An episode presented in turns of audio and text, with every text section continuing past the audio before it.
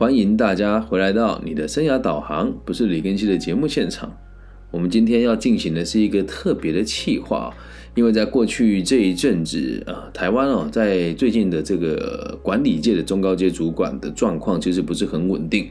呃，很多很多小型的企业跟中型的企业，到今年年底啊，截至现在是二零二三年的二月二十号，就是到今年年底，很多企业的订单是相当不稳定的。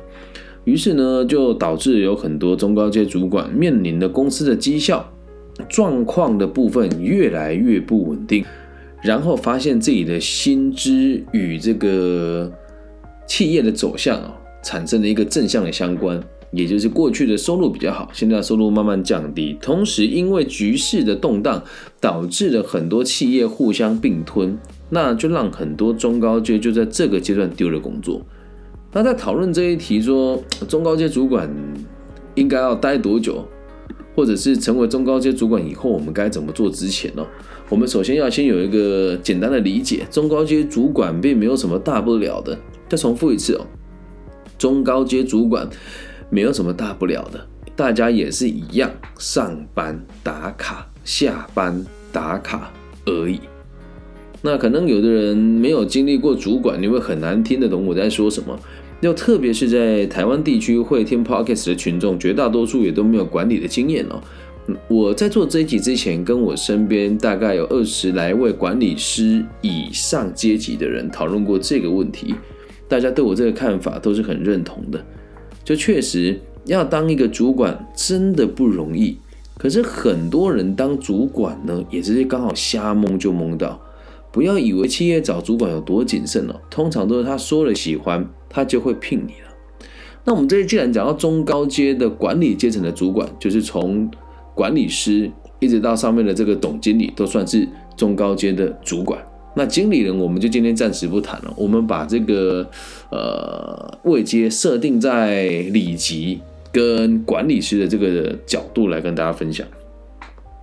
你要先理解一件事情哦，成为中高阶主管。对于一个有理想的人来讲，它只是一个开始；对于一个有理想的人来说，它只是一个开始。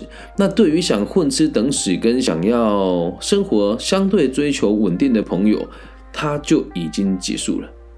你说，哎，老师，所以你也认为成为中高阶主管以后，生活就是稳定了的吗？啊，企业哦是这个样子的，只要你在企业里面一天。就不会有任何一天是稳定的。再重复一次哦，只要你在企业里面就业，就不会有任何一天是稳定的。那何以见得呢？哎，产业的变化速度真的太快了。那你说一间企业如果能够在一个地方自霸超过十年、二十年，在全世界是少见的。你说那台湾的台积电呢？那是因为虽然它是一个老企业，但它的企业一直在突破它的技术。可是，一般如果不是到这个世界级的财团，你要突破技术是很困难的。因此，只要你在这个业界，它就是动荡的。所以，成为了中高阶主管以后，你的人生才刚刚开始。让我觉得比较讶异的事情是，很多学生一毕业就说：“我想要当。”主管，那我问他说：“你想当主管的目的是什么呢？”他说：“当主管，我就可以掌握自己的权利，我可以不用变别人，我可以不用被别人管。但是前提是你对管理学也完全都没有概念，只单纯的单凭学校老师告诉你的内容来决定你自己如何看待这一份工作。所以，成为中高阶主管更要做多久？我就一个一个详细的来讲给大家听哦。第一件事情是。不要觉得当主管是有多了不起的事情，因为这个世界真的很缺乏管理人才。那真的现在在台湾的教育制度要找到好的管理人才是很困难的。那以前我的老东家保存协业就是出了名的不问你的背景，只要你这个状况还可以，外语能力也不错，行政的软体使用能力也还算不差的话，呃，基本上就可以从公司的储备干部开始历练起了。所以很多人都会觉得成为中高阶主管以后好像就结束了。于是当你开始做的时候，一开始会怠惰，你只会想着我如何克服眼前的问题，但你没有想过，那我克服了以后，然后呢？接下来这个然后呢，就延伸出这个问题：是我到底该当主管几年？好，那这个问题很有趣哦，这不是你说了算啊。这不是你说了算啊。你说要当几年这个说法其实是自负的，代表着你好像以为自己可以任意的来跳动阶级。说真的，到了中高阶的这个阶段，就会进入一个很可怕的现象，叫做高不成低不就。我也知道我们这样子制作节目，年轻人听得比较晦涩艰深哦。但还是那一句话，我必须得把我平常做管顾的内容分享给人家听。讲到这一句话，会有很多人认为它是有争议性的。我说了，中高阶主管很容易落入高不成低不就的窘境。那么问题是这个样子哦，如果你没当过主管，或者是你在管理阶层的位阶的这个位置不是那么的久，你不能理解什么叫做高不成低不就。有的人在工作富足了以后，他不知道自己的生活该如何让自己过得开心，那这时候高不成低不就这个说法就已经成立了。所以成为了中高阶主管哦，然后你要先知道我是不是真的适合担任管理职，而且当过主管的人都可以理解，很多时候在华人的世界的企业里面，我们做的管理。都会过于繁文缛节且没有效应，所以你说你要当多久？这真的不是你说了算啊，这真的不是你说了算啊。你进来了之后，你有选择吗？也没有啊，别人叫你做什么你就做什么。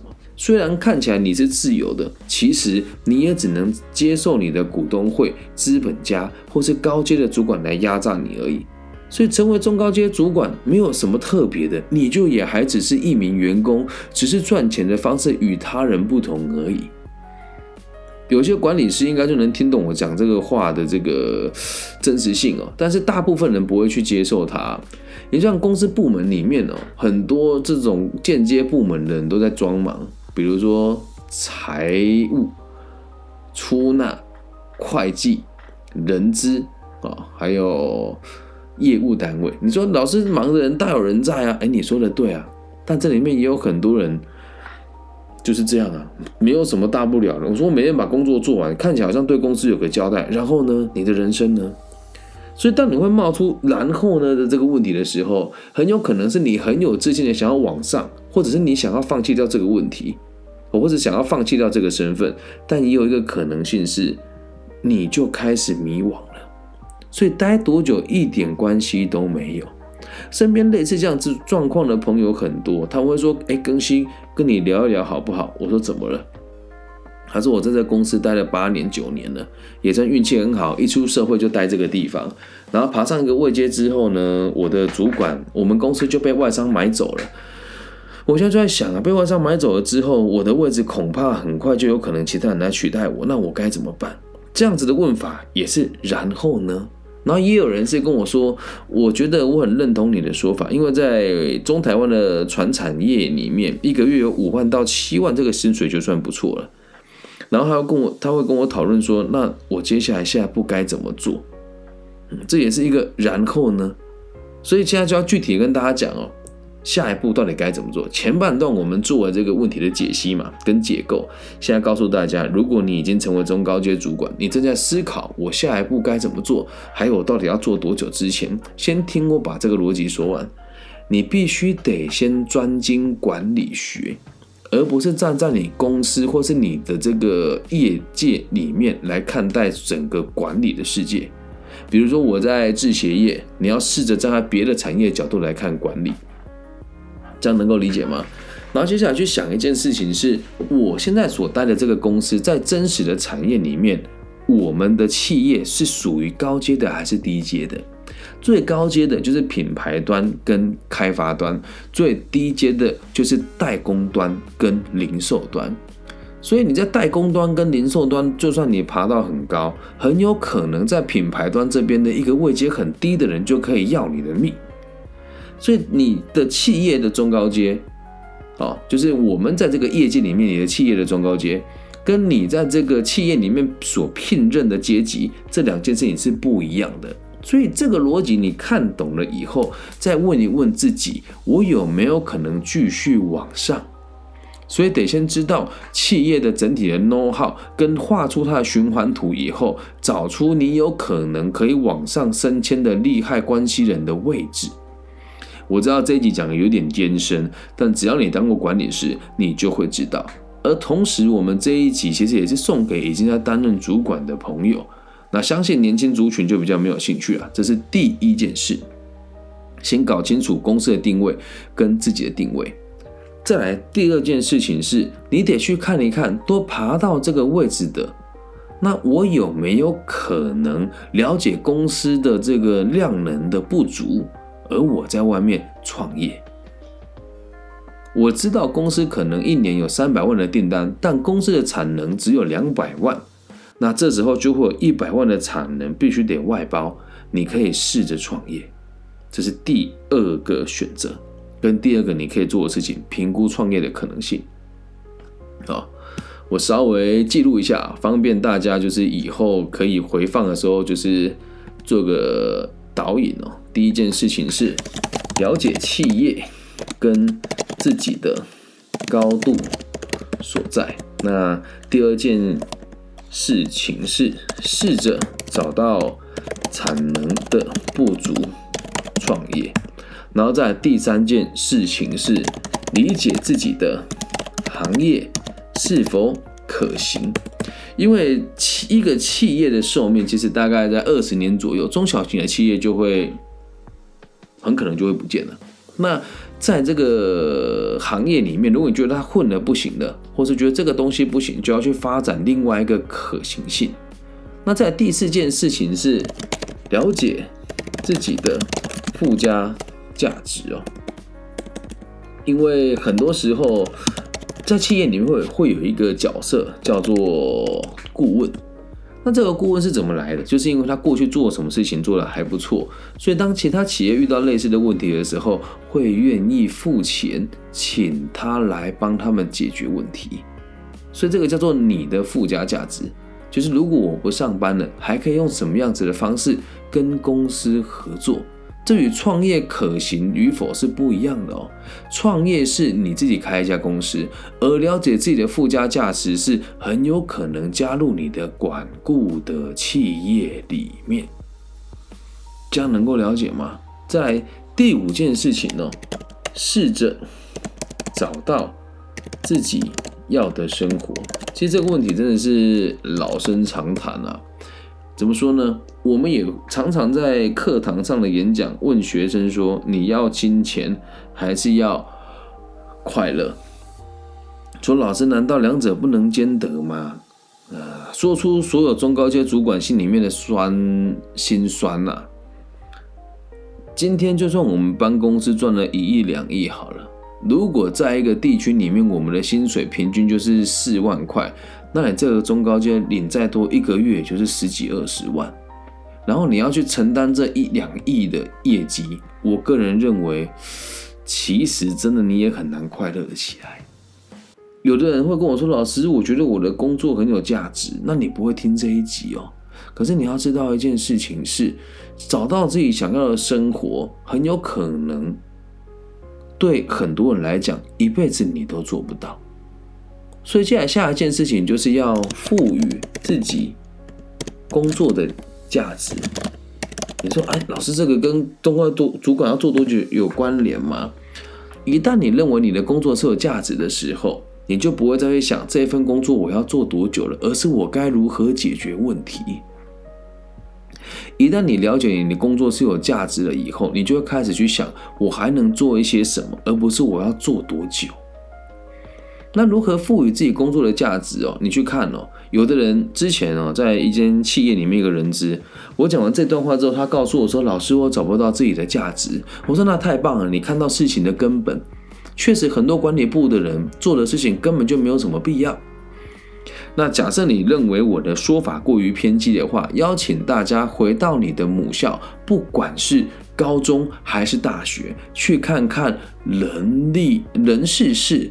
啊，还有这个出纳组跟会计室里面的人跟族群，他们的工作真的有到每天都很忙吗？